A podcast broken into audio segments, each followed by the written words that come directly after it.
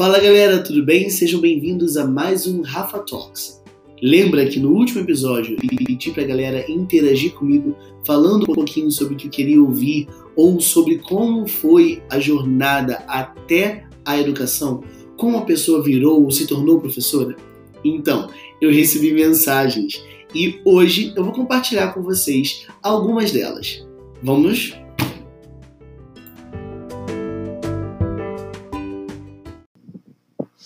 Oi, Rafael, que linda a sua jornada.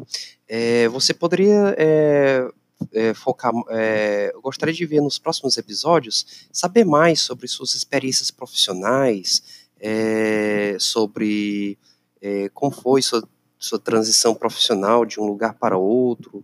Sobre, queremos saber mais como, como foi esse ponto de sua carreira.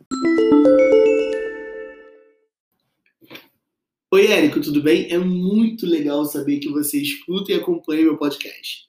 Então, falando sobre trabalho, minha trajetória também foi muito bacana e extensa.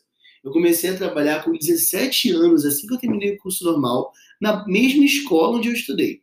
Lá, uma escola religiosa, e eles contratavam poucos professores homens. Inclusive, eu fui o primeiro professor homem a trabalhar com Fundamental 1. Depois disso, já na faculdade, eu comecei a trabalhar especificamente com matemática e ciências dentro do quinto ano.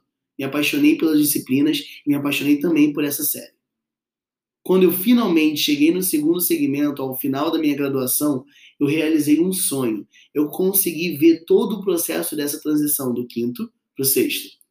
Depois disso, era o momento de partir para minha segunda graduação, língua inglesa. Sou apaixonado e decidi correr atrás desse sonho.